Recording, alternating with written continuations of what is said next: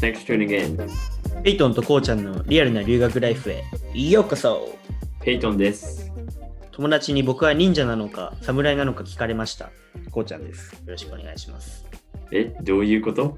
これはね、この前、こっちですごい雪が降ったんだけど、大雪ね。そしたら、まあ、やっぱ雪積もったから雪合戦しようって友達となって、まあ、雪合戦したわけよ。まあそのエピソード1でも出てきたおなじみのインド人の友達たちと。おう。それで、まあ、僕ね、すごいその時、気合入ってたの、久しぶりに運動するから、雪合戦も興奮してたし、すごいね、うんもう動きがもう俊敏の俊敏の俊敏だったのよ、もう、はっはっはってもう動いてたの、すごい。走り回って。そしたら、そのインド人の友達、すごいその、日本のこう、侍とか忍者とその文化すごい好きで、な僕のことすごいもう急に、侍とか忍者って呼び始めたの、僕のことを。侍とか、その、呼び始めて、なんかそこでだから侍なのか忍者なのかどっちなのかみたいな、なんかその謎の質問を聞かれて、でまあ僕は忍者って答えたっていう。そうそうなんですか。そうです。もうすごい僕はそう呼ばれた。たことないんだよな。あ、ないんだ。まあない、ない、あんまある人ないと思うよ。そんな。もうすごい早かったからね。もう分身してたから。3人ぐらいいたから僕。はい。それすごいな。そうです。はい。まあ、そんな感じで。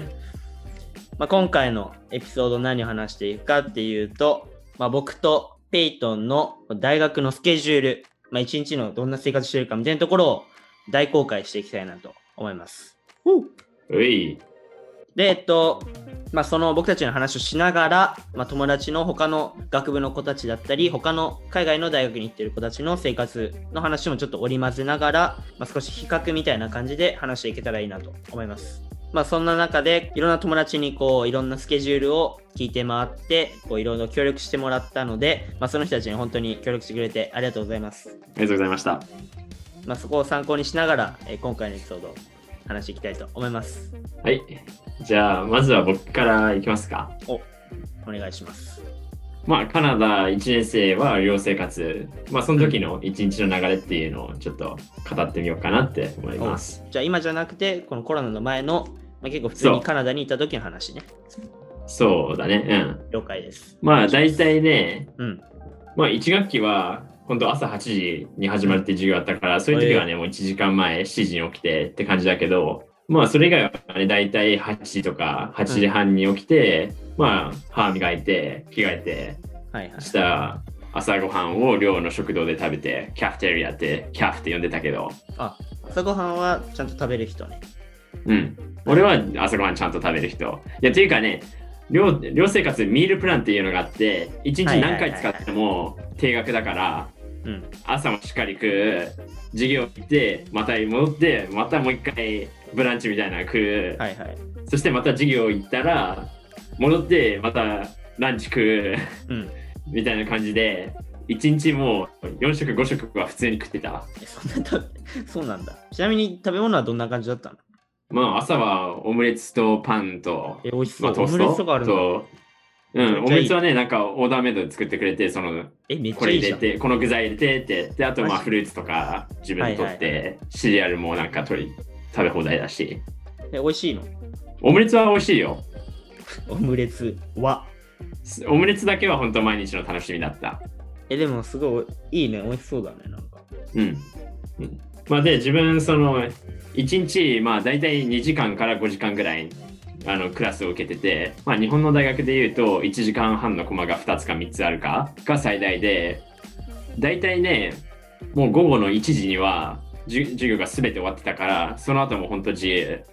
まあ大体 1, 1日2、3時間自分で勉強したり宿題をややってたけど、うん。で、まあ、友達と過ごす時間っていうのはほとんど何？そのキャフでランチだったり、ディナー食ってる時だったり、あと本当夜遅く、ただ寮のラウンジで人と喋ってたりしてた時かな。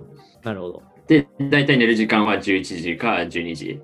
まあ自分は結構しっかり朝ごはん食べて、まあ睡眠も8時間取る派派だったから、結構規則正しいね。うん、平日はそんな感じ。うん。まあ大体ね、週末、金曜日とか土曜日になると、大体1時か2時まで起きて、まあパーティーだったり、はいはいはいいろんなことやってるけど、今じゃできない楽しいところだね、それは。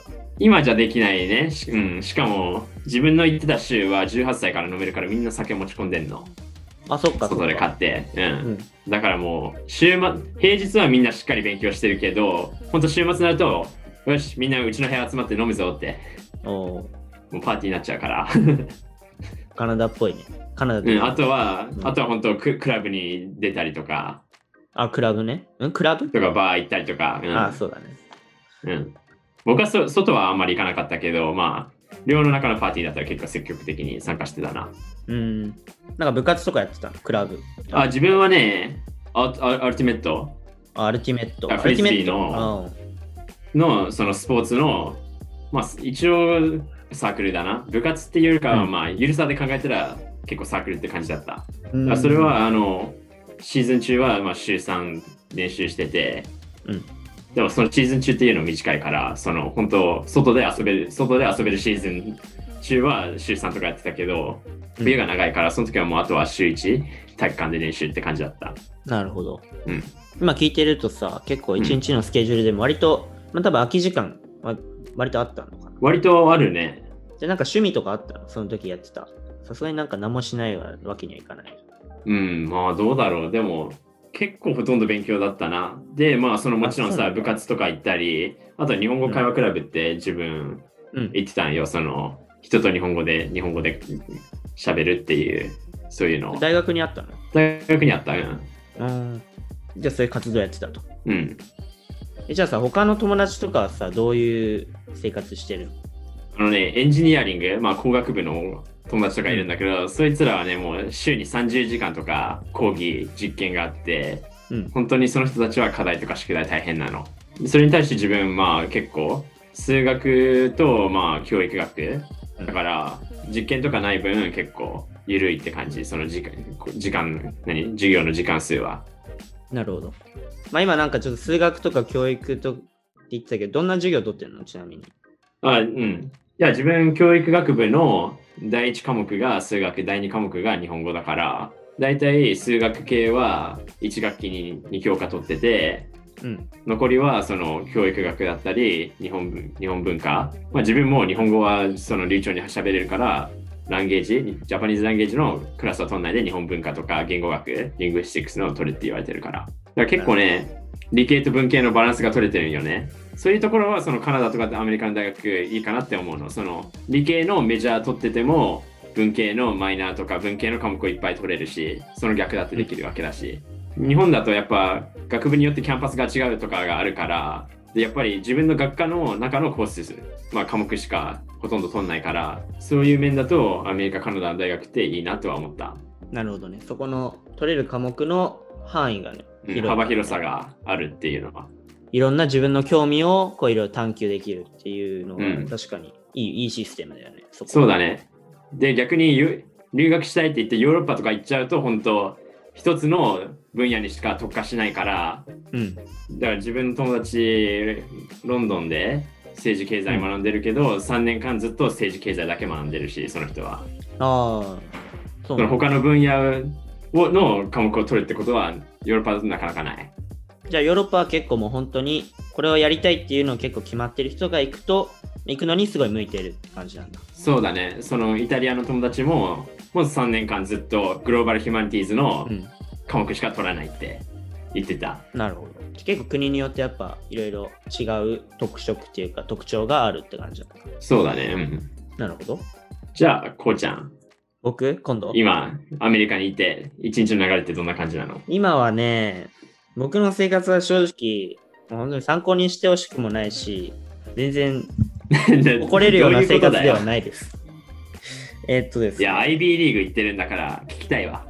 本当にその IB リーグのイメージからいくとすごい僕は脱線して生活を送ってると思うんだけど、まあ、一応一日のスケジュールちょっとスケジュールから話すとあじゃあその前に一回僕がどんな授業を取ってるかってバーって一回言っちゃうねあ、そうだね。僕が今取ってるのは中国語数学えーライティングセミナーと OIDD っていうクラスを取ってますとで、えーっとまあ中国数学はそのままなんだけどライティングセミナーは、まあ、1年生のうちに取んないといけないそのライティングをについて習う授業で、まあ、結構エッセイとかの書き方とかをこう1年生のうちに基本として習おうっていうまあ、方針でみんな取ってる授業。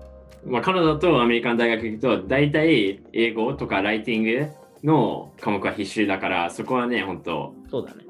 頑張らないといけないね。特に日本の高校から行ってる人は。そうそうそう。で、まあ、それである程度そこで基礎を作ってくれるから、まあ、そういう意味では、その今後の、まあ、3年間、4年間の大学生活においては、すごい大事な基礎的な力を教えてくれるから、すごいいいそうだね。いいかなと。うん。そうで最後に言ったその OIDD っていうクラスが、えっと、Operations Information っていう、まあ、そんな感じのタイトルなんだけど、名前忘れちゃったけど、忘れちゃうのかい。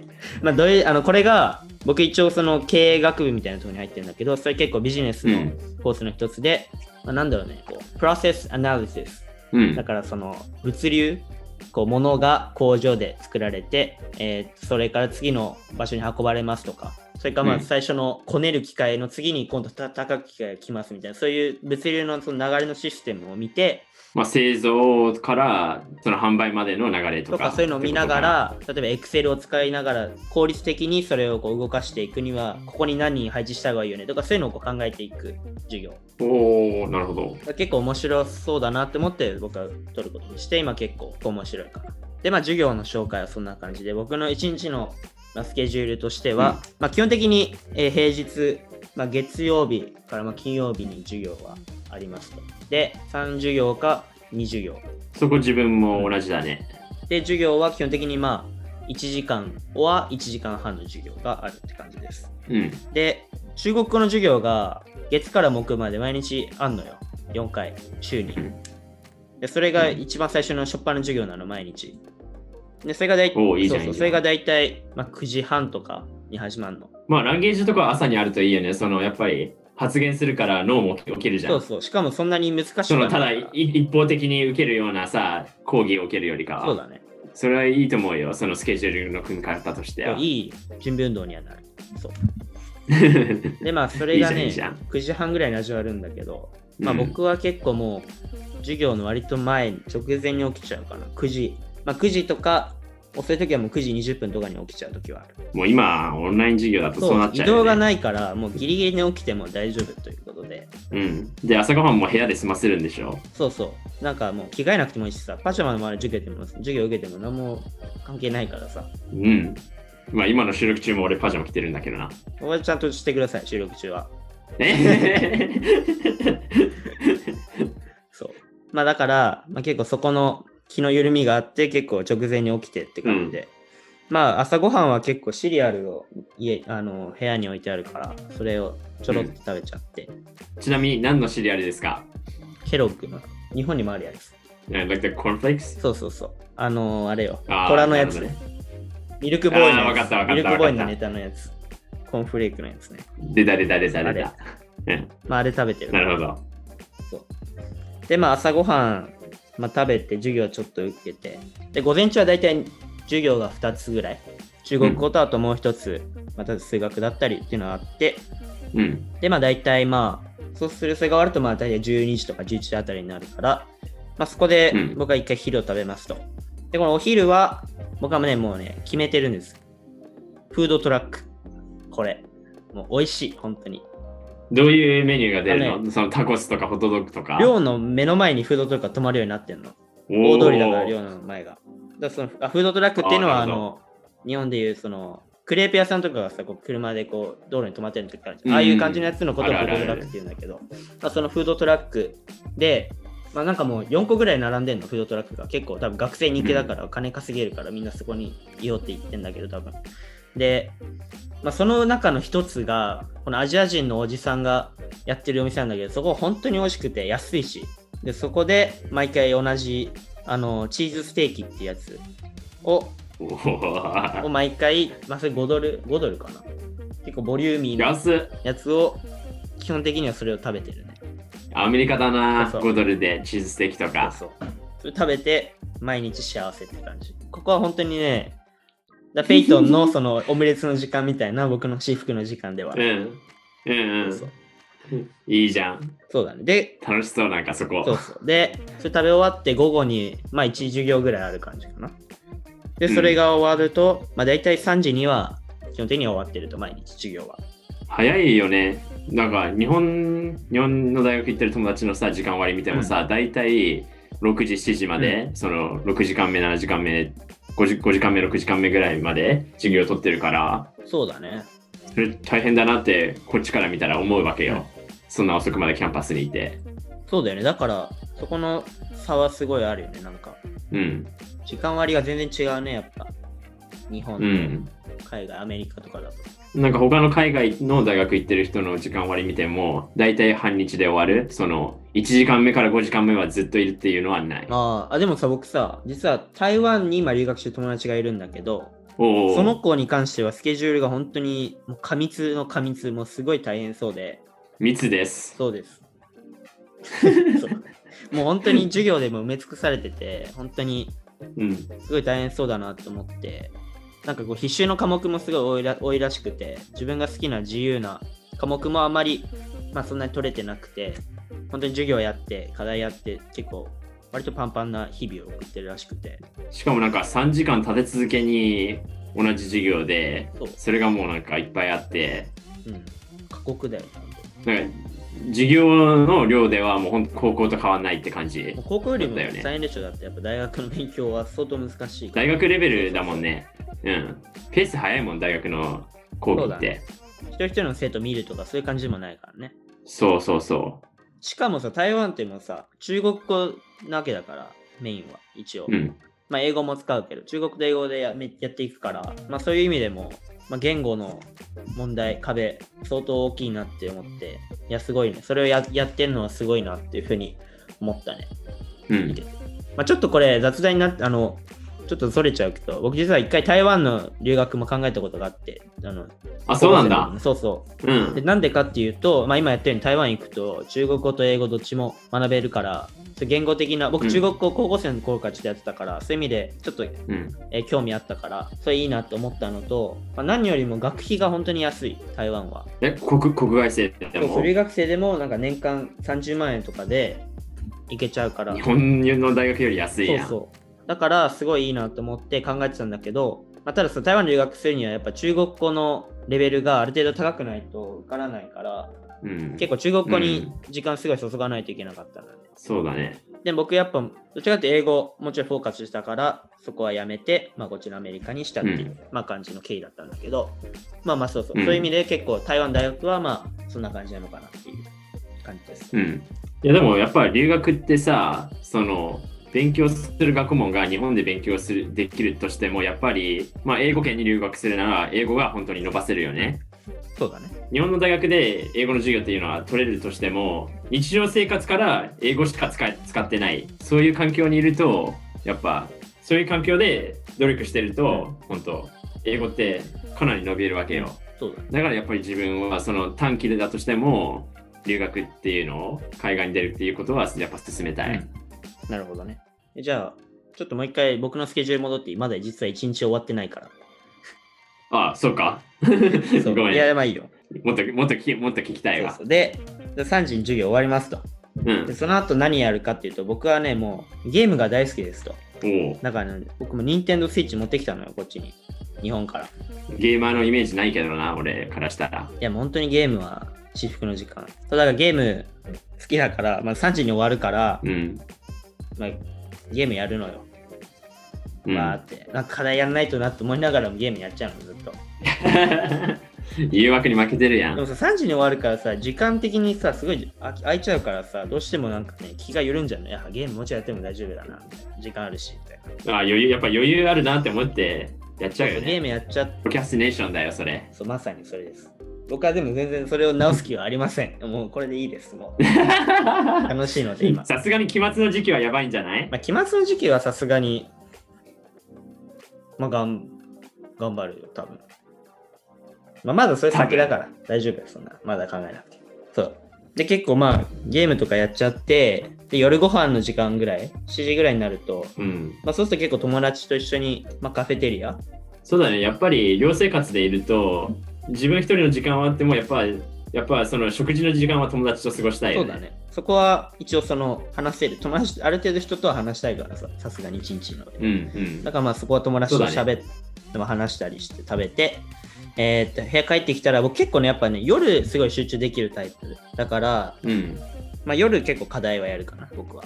寝るうん。直前まで。だから、まあ、課題バーって結構やって、まあ、それ僕いいと思ってんの、やっぱ。ゲームやって焦るからこそ、夜すごい課題はかどるっていうシステムよ、これは。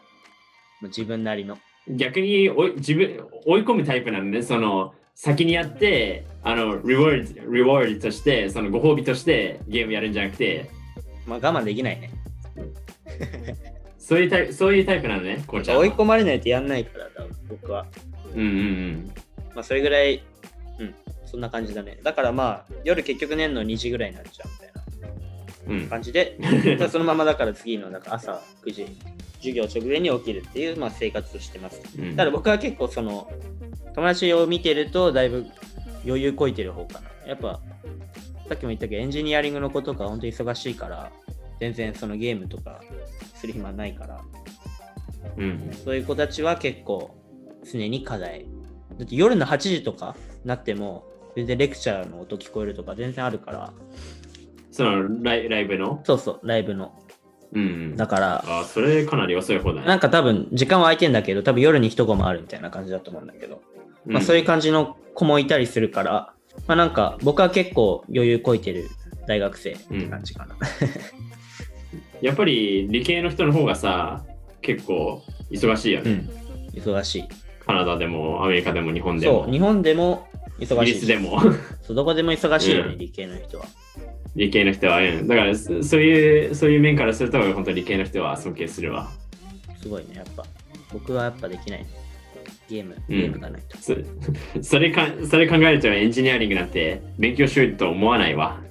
そうね、でもね、僕、来学期でも一回コンピューターサイエンスの授業を受け一個取ってみようかなと思って。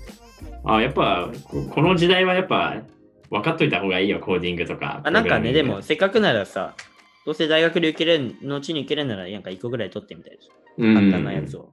ちょっと、で、多分サイエンスのリクエアメントでも必要でしょ。そのあ、そうそう、いるから、必修、一応必修、選択で、必修として選択できるじゃ。ん理系科目の授業何かしら卒業まで取らないといけないってあるから、まあそこでまあうんその分で取ろうかなとは思ってる。いいね、いいね。だからまあ来学期はもうちょっと忙しくなるかもしれないね、僕は。うん。それでも頑張ってゲームやる暇は見つけるけどね、僕は。まあ、それはやっぱ計画性だよ。やっぱ息抜きは大事なのよ、やっぱ。そのバランス。うん。そうだね。これは僕はやっぱその、そういうのを通して息抜きしてるから、うん。気楽にできてるっていうのはいいと思う、僕は自分で。うん。まあ、何らかの方向で、何らかの方法で、その自分のメンタルヘルスを保つっていうのは大事よ。ゲームでも友達と話すとしても。留学だとやっぱストレスは多いもんだからね。どうしてもうん環境違うし。だからそういう中で自分がこう、えーメンタル、メンタル、まあ、精神的にこう癒される、リラックスできるような何かしらのがあるといいよねっていう、うん。すごい思いますね。まあそれやりすぎは注意ですよっていうことですね。まあ、勉強優先はそれはそうだけど、そうだね。まあ、勉強を優先する上で、やっぱ自分のメンタルヘルス、自分の健康まあそこ総合的に作用してるね。うん、大事。も大事だよって。なるほどね。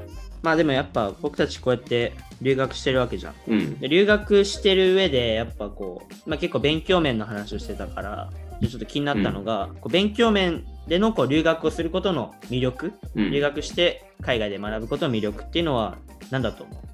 まあさっき言っちゃったんだけど、その、その国の言語に使うことができるっていうの。やっぱり日本の大学で英語の授業を取ってても日常生活は日本語なわけだから、うん。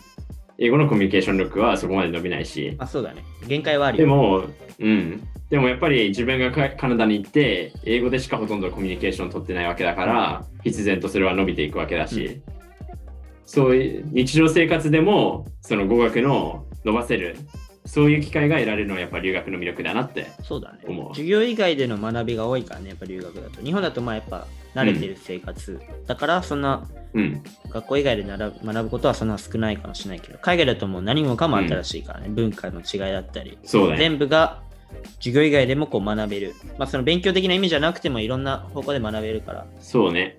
いいよね、留学のそれは。あ逆にコーチ、コーチはどう思うの？僕は留学のいいところ、まあ、特にアメリカとかカナダの大学のいいところは、結構大学側がその学生の勉強に対する意欲を、まあ、モチベーションとかをこう上げるのがすごいうまいなっていうふうに思うの。うん。で、まあ、なんでかっていうと、例えばさっきこう見ててわかると思うけど、結構時間割の組み方からして結構自由。ペイトンはもう朝ごはんちゃんと食べたくて、昼ごはんもちゃんと食べたいから、こう、授業はその間にちゃんと入れるとかできるし、まあ、で1時に終わるって選べるし、まあ、僕の場合は朝遅めに起きたいからもちょい遅めの授業入れてとかそういうふうにできるし、エンジニアリングの人はもうどんどんバンバン入れちゃいたいっていう人はそうやってできる。まあ、そういうふうにいろんな自由な時間割を組めるから、えっとまあそこで結構学生としては、まず勉強じ勉強に集中しやすいと。うん。あと、メジャー性、うんマイナー性もあるよね、そその、欲を出しか出す方法としては。だからメジャーマイナー性っていうのは、その、まあ、海外の大学だと、1、2年生の間は結構全般的に取る、まあ、リベラルアーツみたいな感じで、いろんな授業を取りますと。で、そこから3年生になったらメジャー、まあ、専攻を決めて、で、マイナーもし、副専攻としてなんか自分が取りたい科目があればこう選べるよっていう、まあ、そういう感じな流れになっているから、まあ、結構その猶予、うんこういろいろ試してから選ぶっていう猶予もあるし、進路について少し考える時間もあると。で、やっぱその2つの科目は全然関係しなくてもいいしさ、1個は理系、1個は文系っていうのもできるから。そうだね。結構それやる人多いよね。うん。メジャーはそれはまあ自分が進路進路とかキャリアを考えた上でやりたいものを選んで、マイナーは結構うん。大学のうちにとって面白かった授業をについてもうちょっと深くやりたいから、まあ、その自分の将来と関係なくてもちょっと取ってみよう。で、マイナーにそれにできることできるから、うんまあ、。そこの、うん、自由度、カスタム可能な感じが面白いよね。やっぱそれを売りにしてるっていう大学って多いと思うよ。その、僕はそこがすごい大学、あのアメリカとかカナダの大学の、まあ、すごいいいとこだなっていうふうには思うね。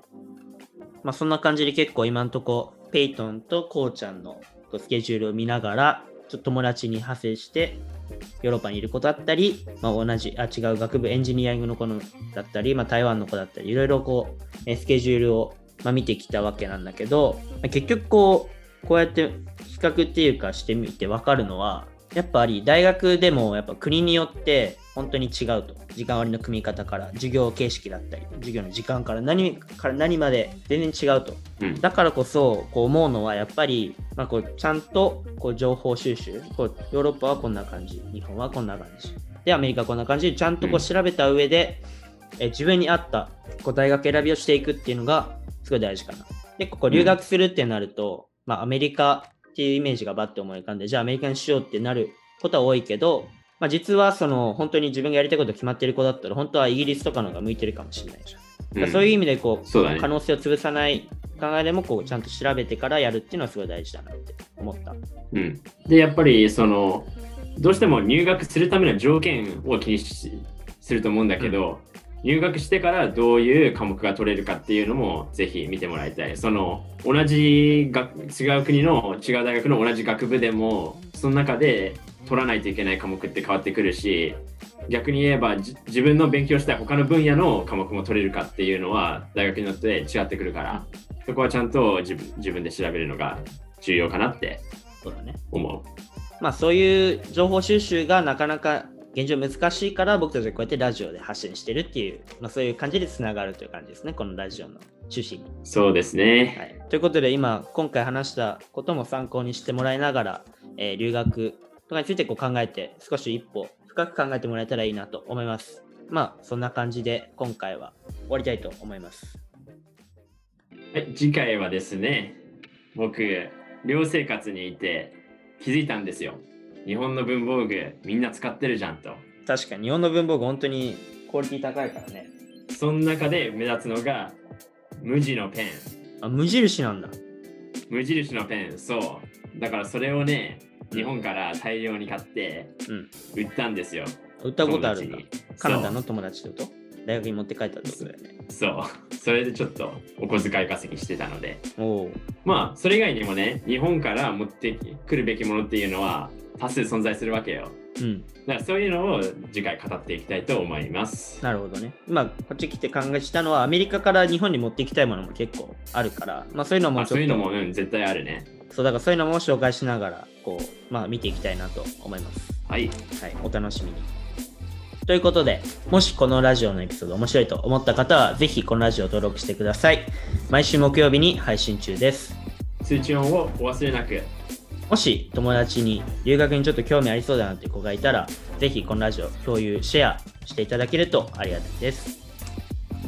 概要欄にえこのラジオの Twitter のえリンクが貼ってあるので、ぜひそちらもフォローしてください。え質問やえコメント、このラジオで扱ってほしいトピックなどのアイデアがあったら、えこの Twitter の DM、もしくは、えこれも概要欄にある、えっと、Gmail、そちらに送っていただけるとありがたいです。そして私個人でやってる Twitter、Payton カナダでは毎日カナダの留学の情報について配信しておりますので、そちらもぜひフォローしてください。お願いします。それでは、Alright, take care and have a graceful week. バイバーイ。